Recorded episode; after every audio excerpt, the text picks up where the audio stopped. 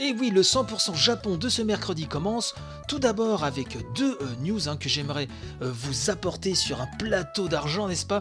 Bah, C'est les notes du dernier Famitsu hein, qui est paru hier au Japon. Et j'ai euh, retenu trois jeux hein, pour trois notes, notamment Détective Pikachu sur 3DS, hein, qui gagne la note de 33 sur 40, hein, ce qui est vraiment pas mal du tout.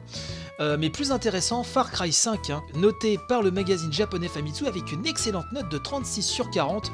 Donc chacun des 4 euh, testeurs des 4 critiques lui a mis un 9 sur 10. Enfin, Golf Story sur Switch, quant à lui, se voit remettre la note de 32 sur 40.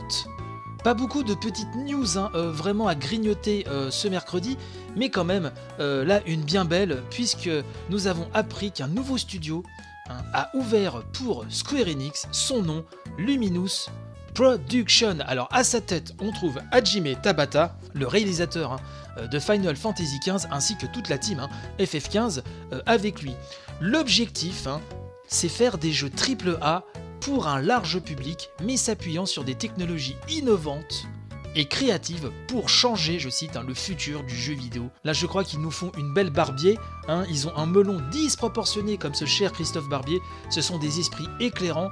Et effectivement, après quand même ce, ce, monstre de Frankenstein hein, vidéoludique qu'est Final Fantasy XV, hein, qui ne manque pas de qualité mais qui ne manque pas non plus euh, d'errance impardonnable, c'est assez quand même, j'ai envie de dire, euh, gonflé. Enfin, les gars vraiment ne manquent pas d'aplomb euh, pour teaser comme ça leur studio. Il n'empêche qu'il y a beaucoup de gens de talent quand même, malgré tout, à l'intérieur de cette team, et j'ai hâte de voir sur un projet vraiment qui part de zéro sur des bases saines, j'ai envie de dire, ce que ça pourrait donner. Donc attendons de voir euh, ce que va nous sortir euh, Luminous Studio, qui tient son nom du, gros euh, moteur de Square Enix d'ailleurs, je ne sais pas si je vous l'avais précisé. Attendons de voir ce que ça va donner. bon, je suis curieux, mais ce serait bien qu'il ait joué un petit peu plus quand même modeste. Hein. Je pense que ça, ce serait déjà une bonne base avant de commencer à travailler sereinement. Swery lance la campagne Kickstarter de The Good Life. C'est Gamecult qui nous apprend ça. Alors Swery, hein, c'est le monsieur notamment Deadly Premonition. On en a souvent parlé dans cette émission. C'est un créateur japonais que personnellement j'apprécie énormément, qui s'était un peu euh, retiré du milieu pour euh, des soucis de santé, mais leur voilà en force, plus pimpant que jamais, et donc Gamecult nous dit qu'après avoir mené une campagne à la fois trop brouillonne et trop ambitieuse hein, sur Fig, donc Sueri, de son vrai nom, hein, Hidetaka Suehiro, a pris le temps de réfléchir avec ses partenaires pour organiser une nouvelle campagne de financement en optant cette fois-ci pour Kickstarter.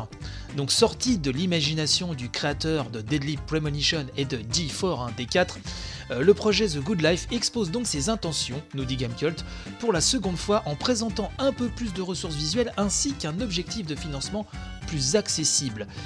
Tous les liens seront bien sûr dans la description de cet épisode, hein, si vous voulez voir un petit peu à quoi ça ressemble. On nous précise que les contributeurs devront apporter au moins 643 744 dollars pour que The Good Life aille au bout de son développement sur PlayStation 4 et PC.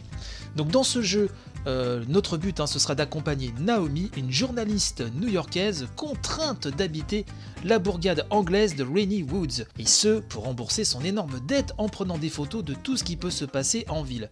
Mais euh, la pauvre va découvrir le corps d'une jeune fille, hein, corps à retrouver dans la même position que l'Ophélie de Millet, mais ça ne changera rien au programme, si ce n'est, nous dit Gamecult, hein, qu'à la dimension vie quotidienne remboursement de dettes s'ajoute la dose d'énigmes criminelles, si chère donc à Swery. Pour aller un peu plus loin dans le délire, parce que attention, ça va très loin quand même, les habitants de Rainy Woods ont la particularité de se changer en animal chaque nuit de pleine lune sans en conserver de souvenirs le lendemain.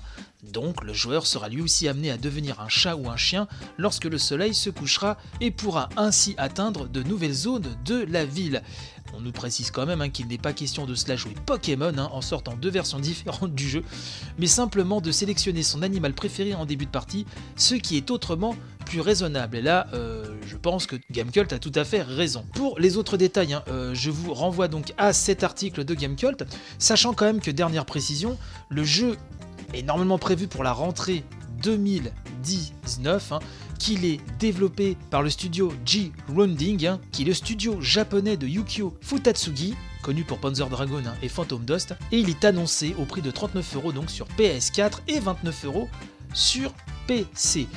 Et le jeu, enfin, est désormais soutenu par Untease, le label de jeux vidéo indépendant lancé par Sony Music Entertainment. On suivra vraiment avec grand intérêt le nouveau projet de cet excellent game designer, de cet excellent créateur de jeux vidéo. Du nouveau du côté de Utawa Ru Mono, c'est Famitsu hein, qui dévoile également cette semaine les premières infos concernant les nouveaux venus de la famille Utawa Ru Mono. Pour rappel, qu'est-ce que c'est? Bah, C'est une franchise, une trilogie panachant visual novel et tactical RPG, dont deux volets hein, sont disponibles par chez nous en anglais, mais des nouveaux projets euh, de la franchise ont été annoncés. Et euh, ces deux projets vont sortir un petit peu de la routine, puisque le premier de ces deux nouveaux jeux sera un jeu d'action, sans plus de précision hein, sur le style d'action auquel il faut s'attendre, peut-être un mousseau, je ne sais pas. Euh, il sera intitulé Utaware Rumono Zan. C'est dur, hein. ces noms-là, c'est dur, je peux dire, à l'heure où j'enregistre, elle est minuit, c'est dur. Hein. J'espère que vous appréciez la performance, n'est-ce pas?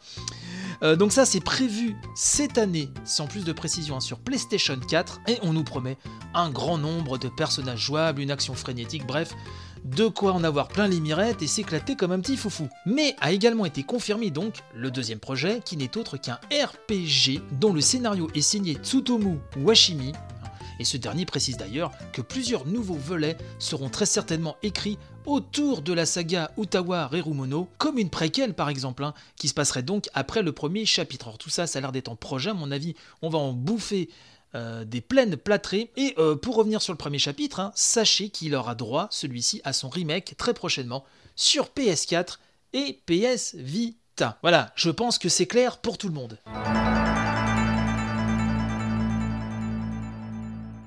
Ikaruga, le shoot mythique du studio Treasure, va-t-il sortir sur PlayStation 4 Eh ben il semblerait, il semblerait qu'Ikaruga fasse son grand retour, donc sur la console de Sony.